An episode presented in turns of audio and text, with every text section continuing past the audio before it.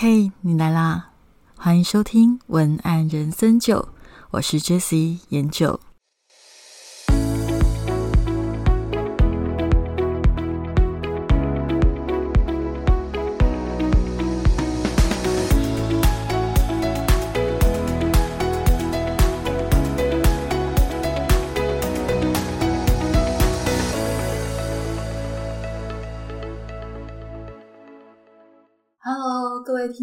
大家好，我是 Jessie 研究。今天呢，很特别的是，我这录音的环境有点不太一样，所以如果耳朵比较敏锐的朋友，可能会听到感觉不太一样的录音效果。那原因是因为我现在在一个制作香方的研究室里面。那这个研究室呢，它很特别的是，它不是做就是我们一般的香水，而是做合香。那我不晓得你知不知道合香是什么？呃，合香是合作的合，也就是说，它其实是。古代的一种熏香，就是把植物去把它磨成粉，然后去做一些味道上面的调和。我现在就是在这样的工作室，这个工作室呢是在高雄的。美术馆附近的云之上，它是一个瑜伽品牌。我们今天为什么要在这个工作室做这集 podcast？是因为正在进行一个泽泽募资，它已经是第四次的泽泽募资了。我相信我的听众朋友，尤其是我的学生，都有私讯问过我很多关于泽泽募资的东西。泽泽募资，我到底要从什么地方开始？然后文案。大概要怎么准备，或者是说我第一个阶段我到底该准备什么？我的听众朋友里面其实有蛮多人对这方面都很好奇，所以我就直接到了现场。对于泽泽木之已经算是老手的云之上香味主持人是我们的雅萍。Hello，大家好，我是雅萍。我们已经在这次赛泽泽算第四次了。对，真的第四次其实还蛮厉害的。第一次是什么时候啊？第一次哦，三。三四年前，二零一，今年是二零零，在三四年前吧。三四年前，嗯，那个时候的募资有像现在这么的兴盛了吗？那个时候，那时候，呃，有一点，但没有像现在这么的热闹。那个时候还没有现在这么热闹，现在应该很多人就算没买过募资，也都一定知道募资这件事情。那那个时候是有什么样的因素让你想要做募资这件事？嗯，是这样，因为我们一开始呢，是你把东西开发好了，然后我们一开始其实是本来是想要透过政府的 SBIR 的计划来做这样子的申请资金来做这样子的推广，但是就是因为你申请没过嘛，然后就正好就是。那时候都看到泽泽的一些广告，对，然后那些广告我都常常奇怪这是什么东西啊，我就很好奇，然后我想说，嗯嗯，我应该试试看，然后但是因为我知道官方的文字哈。不会是一般，因为你写政府给看的文字跟我们一般啊要给民众看的文字其实是不太一样的，就觉得说需要调整一下，所以这样子就是去上了杰西的课程，然后才调整完之后呢，然后就是好，那我们试试看上折折这样子。哦，对对对，我还记得第一次的时候好像有跟我就是透过咨询的部分有先调整了一次文字，然后后来就直接上折折木字。对对对，那那一次的体那个时候的。体验感觉怎么样？嗯，蛮神奇的，就是我没有下很多的广，因为我那时候也不太知道怎么下 FB 的广告，嗯，我就是泽泽的文案出来之后，我就转发转发转发，然后我就大概下，嗯，那时候在下五千多块吧，就是 FB 上面的广告，人家就一直帮你转发，就我有下，就是。F B 就是是转发贴文嘛，我也不是在后台哦，都不了解，然后就反正就那一则贴文就整个打到打到底，最后成交金额就二十二十几万。哇，其实五千块的广告可以拿到二十五二十几万的成交金额，这还蛮蛮强。现在再也不会了。那个时候，F B 的广告环境可能比现在好一点。呃，我觉得好很多，好很多。对，了解。你从那个时候募资之后，好像你几乎每一年都有发起募资嘛？那是什么样的想法跟原因让你？会这么的信任做募资这件事情持续下去？嗯，我觉得群众募资这个平台其实还蛮有趣的。一来它不是那种很很商业行为的方式，应该也不是说不是商业行为，是说我觉得它是一个可以让我们讲我们自己故事的一个地方。嗯，而且你的计划初衷还蛮重要的。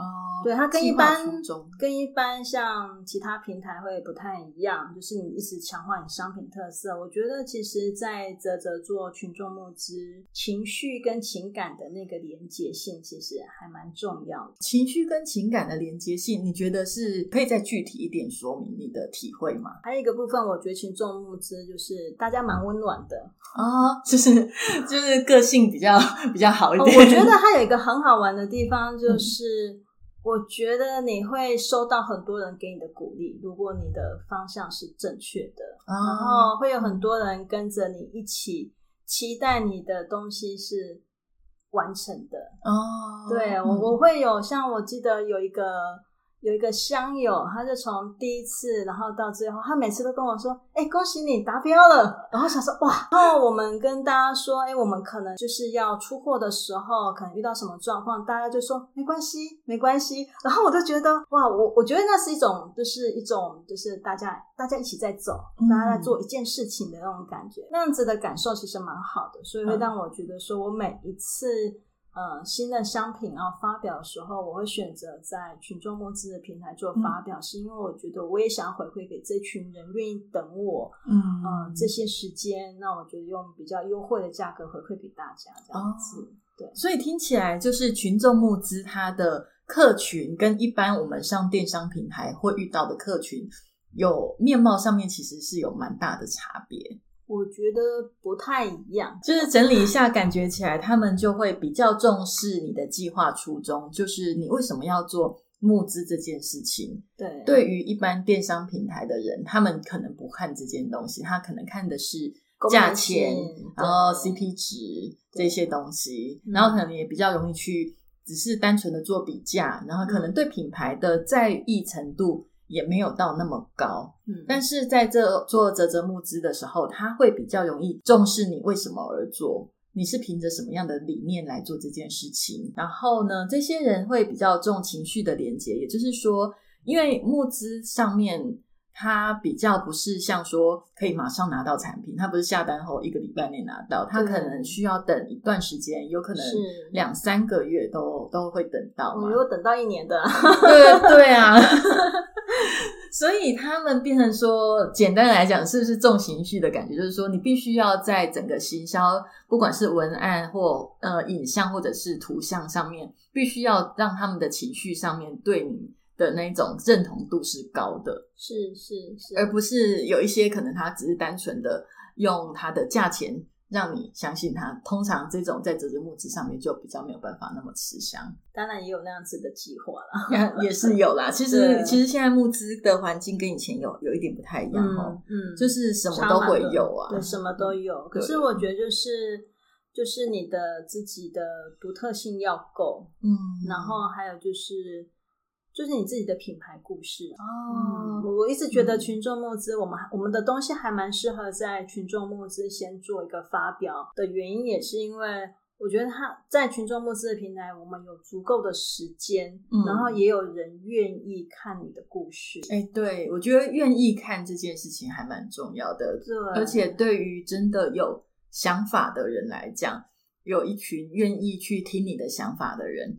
这样子的一个环境算是算是相对友善的啦，对，因为他们会愿意这样子去呃理解你的努力，理解你的东西跟人家不一样的地方在哪里。这件事情它相对来讲，我觉得这样子的环境就你的产品如果是这种特色的，也会特别适合做募资的。可是那你雅萍，你觉得啊，我们如果我现在的听众朋友对于做募资其实都有一些憧憬。因为其实有一些人都会私底下问，可是你觉得如果做呃，假设他真的想要开始做第一次的募资，他要开始准备哪一些事情？嗯，他要先有 FB，他要下广告吗？对对对，当然了，FB、IG 网站，我觉得也是需要的，哦，为什么要网站？因为你下广告要做转换，然后还有我觉得网站也是一个累积你自己品牌的形象的一个地方。对，哎、可是这样子说起来，其实也要学会做下广告，对不对？对对对，蛮天哪很重要。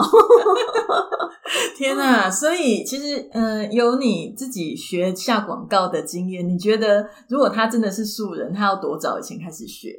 我觉得一年前，一年前就要开始学。那他要怎么学？就是除了上课以外，是要拿自己的产品卖卖看吗？对对对，你要自己先秀现有的东西，先自己实践过。不过我我们去年那一次，我真的是自己像情绪摄像那一档，就是正好是我们被关了两个月，我就很专心，一边上课一边立即下广告。立立立马学习这样子，所以那时候呃那时候广告费就下的比较大，但现在就省一半吧。嗯嗯，所以等于说，如果是真的第一次做募资的人，他要先评估自己有没有下广告的能力。那如果完全没有的话，建议他还是要去学习这件事情，或者是他找专业的团队来做这件事情。嗯，对，但是但是你要非常确定，就是你的找的这个团队是不是。够了解你的商品，然后知道怎么去下这样子的，因为我觉得群众募资在下广告的策略，其实跟一般我们平常在不是做群众募资的时候下的方式，其实是不太一样，不太一样的。哎，这样子说起来，是不是你有找过其他帮忙下广告的团队，有跟他沟通过吗？有沟通过，后来最后还是。怕怕的自己来，这是 怎么样的原因让你感觉到怕怕的？嗯，我觉得就是不够熟悉吧。哦，然后还有一个就是因为我通常都问说你有没有下过群众募资？嗯，对，因为如果他对你的东西不够熟悉，他前面还在摸索，那你就在烧钱呢。哦，对，那群众募资的前期其实还蛮重要的，就是从下问卷到你正式上架的前一个礼拜，都要达标。对对，这个都还算是蛮重要的哦。对，所以如果说在前期这段时间刚好是一个对你的产品非常的不熟悉，或者是对于募资平台的广告操作方式不熟悉的人来做的话，反而就是会让你错失先机啦。对对，听起来就是这样子的感觉。可是其实你会从什么样的呃，应该是说怎样的线索里面，你会感觉到他对于你的。产品不熟悉，这只能凭直觉。呃，例如说，我我因为我以前自己有听过有一些说法，就是说他会觉得这个人对我产品的想法没有办法有更新的想法，就是无法举一反三。这是其中一个，还有就是他拿给我看的实际案例，我会觉得嗯，这个不太像是我受众的样貌。哦，所以我觉得哈，就是不管是做哪一类的商品，你要对你的商品的那个群众的样貌要有一个概括。你才会知道说你是这样子的东西下的对象对不对？当然，因为这个跟你的群众募资，呃，我觉得都是一样，它是相关的。因为你写计划的时候，你要很清楚知道，除了我们讲说计划初衷很重要，但是你也要知道你这个商品的的受众是谁也很重要，也很重要。对，所以等于说，其实像我之前刚好分享，我之前有一个经验，就是情绪麝香那个时候，其实我有呃试着。把情绪麝香的这个产品去问了网红公司，嗯，去问他看看有没有帮帮忙做，就是操作网红的部分。因为我在想，因为那个时候企划整个形象，我在思考这件事情。那个时候的网红公司，我后来没有选择它，最大的原因就是因为他推荐给我的那些网红，我一看就觉得这个人应该完全不了解我们这个产品的特性，嗯，因为他们通常都把我们的产品归类为，呃，一般精油。扩香族这样子的的那一种，可能欧美品牌的这样子的网红，可是你会觉得那个网红的气质完全跟我们的东西是不一样的。那他去做这件事情不是很奇怪吗？嗯。可是通常那些人推荐给你的时候，我我最心里最大的疑问其实就是。你都不觉得这件事情很奇怪吗？就是，可是他如果他你委婉的问他，他也感觉不出来的时候，你就要知道，也许那个人根本不了解你的产品。对，所以那个时候后来没有特别的再去找网红公司，就是。可是我觉得这也是为什么我们需要上职责募资，因为其实云之上的产品它本来就是跟大众的市场有一点不太一样，所以一般为什么大众的市场的那些业务员他很难。快速的理解你的产品是什么样的特质，就是因为我们的东西其实是不太一样。可是也正是因为这样子与众不同，才会让很多喜欢在募资平台上面买东西的人会眼睛为之一亮。因为，呃，对你之前有分享到说，募资平台的人其实都想要跟人家不一样。对对，都大家都希望能够找到就是市面上没有这样子东西的商品。哦，对，就是我其实也是后来才发现的。嗯，然后，但我真的觉得说，我非常感谢这些一直赞助我们的、支持我们计划的人。对我觉得那个流动其实是是良善的，对对，会让你愿意说。我们是再怎么辛苦，一定要准时，准时交货，有一种正能量的群众募资，其实会比较容易有正能量的那种循环的感觉。你是说上次还有人特别多赞助了一百块？呃，会啊，就是呃，就是买的东西还会另外再赞助。对对对，会会有会有，就是他觉得就是啊，给你一个整数吧，因为他就是会觉得说，哎，其实有一些人真的有一些理念在做一些事情，这是很难得的。是。是是，对，就是我们就遇到过，就是这次在上架之后，就是泽泽帮忙发了电子报，嗯，然后就我我猜他应该是看电子报过来的啦，然后他就说他一起床就看到这个。这个计划觉得好棒啊，就是非常认同我们，然后就立刻加码赞助，然后加码整数的那一种。所以这个人一定也是属于很重视情绪的连接。对 对，有时候有你有打动到他啦。对，了解。所以其实第一次，如果我现在要开始做募资，我要先盘点自己的能力有没有下广告的能力。那如果没有的话，当然就是要先去学习。如果说你呃没有时间自己操作，其实。我觉得，如果是我的建议，我还是觉得你还是学一下啦。嗯，不一定要最后你自己操作，可是你学了之后，你比较知道你找的操盘手到底懂不懂。嗯，还有他在跟你解释的时候，你比较容易听得懂他的逻辑。那他也不一定会骗你啊，只是说如果你不懂他的逻辑，那彼此的就就会容易产生误会。对对。所以无论如何，我觉得你还是要学一点广告的技巧。无论你未来有没有下广告，或者是你。如果是公司直接请了一个广告操作员，都一样，你还是懂会比较好。那第二件事情啊，就是你刚刚有提到嘛，我们要先学会下广告，要有网站，要有 FB，应该现在要 IG，对，IG 也一定要有。嗯，然后你建议大概多早要开始 FB 的经营？嗯，通常泽泽是建议大概至少计划前的两个月前吧，两个月前就要开始，嗯，就开始这个应该叫做热身嘛，对，算，嗯，我觉得也不算热身吧，因为我觉得就是将心比心吧。如果你看到一个一个新的品牌，然后。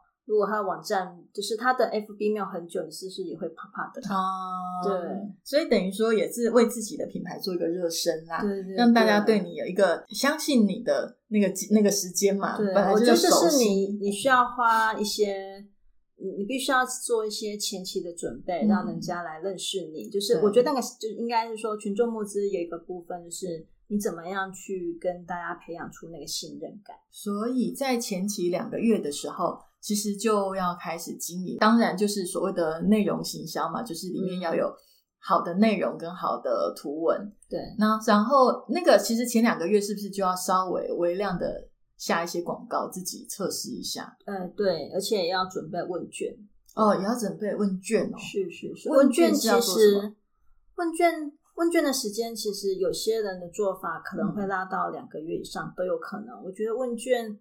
在群众募资来讲，它算是重要的。一方面就是我们透过问卷曝光我们这个计划的特色，然后一方面也是就是收集相关的资料，还有大家的想法，因为它会回过头来修正我们在计划上要怎么去呈现。嗯，对。然后我觉得问卷蛮蛮多蛮多要去细细去做去思考的。哎，可是我们很多人都会觉得，现在大家越来越不喜欢填问卷了。所以问卷它的必要性在哪里？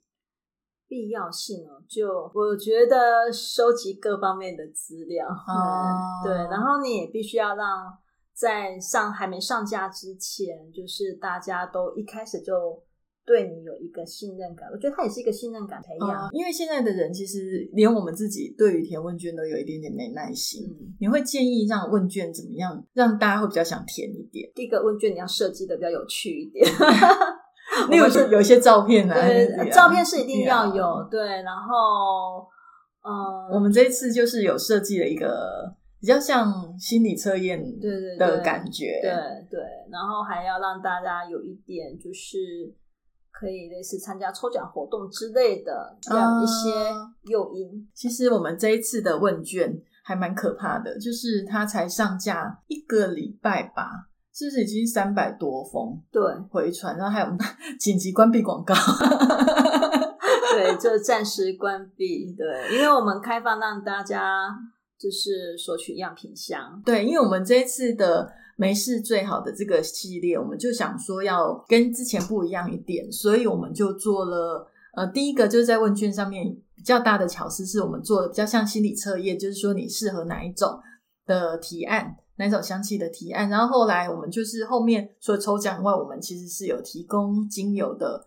香氛的，就是试闻试闻组这样子，然后我们没有想到上线一个礼拜就破了三百多，然后因为其实大家要知道，不要以为试闻是不用钱的，其实试闻也是老板的成本，对，所有东西都需要成本，对 对，所以其实这种东西本来就是有限啦，我们也没有办法无限量的提供这些试闻组，只是说因为当初也没有想过说会以这么快的速度，直接就是爆量这样子，对，真的很恐怖。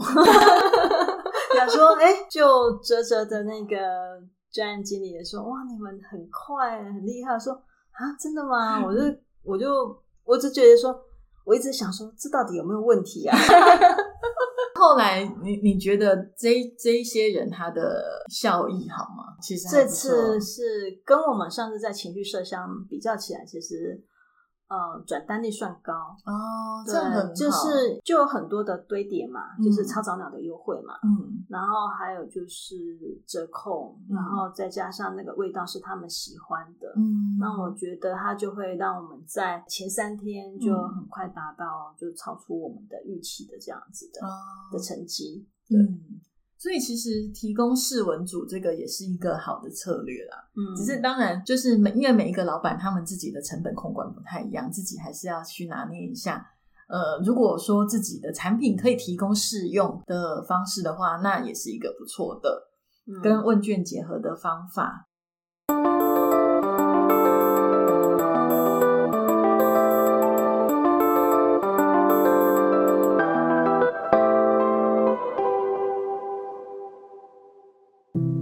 大家，我们先把现场拉回我们的录音室来。那我想要跟你说，我们现在听到的是整个访谈的上集的部分。那今天上集的部分是由我们的云之上主持人孙雅萍，她在历经了这次是第四次的泽泽募资之后，得到的一些心得与感想。不晓得有没有帮助你对于募资的这个整个轮廓有更鲜明的认识呢？如果你有任何的疑问，也欢迎你跟我们联系，我们可以给你更完整的答复。好，关于这一次的云之上的这则募资主题，没事最好，它的整个文案计划是由我 Jessie 研究负责的。那我也特别推荐给大家的原因，是因为我在整个筹划的过程中，我发现这个真的是个好东西，因为我。本身对于香气其实是蛮要求的，我觉得不错的香气很多，认识。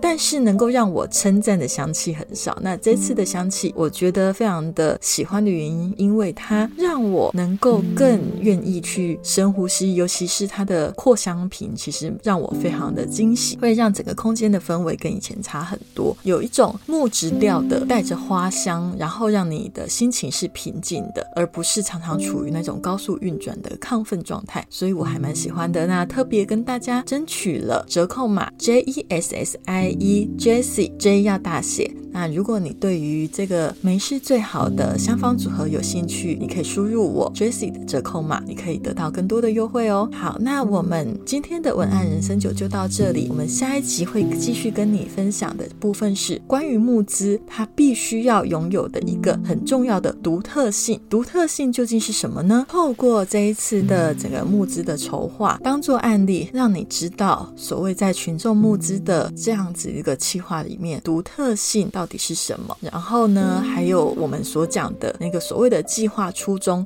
又到底是什么？如果你正在准备做群众募资，我觉得独特性还有计划初衷这件事情，你真的要想清楚。所以也欢迎你继续锁定我们下个礼拜的节目哦。好，文案人生就我们就到这里，我们下周见，拜拜。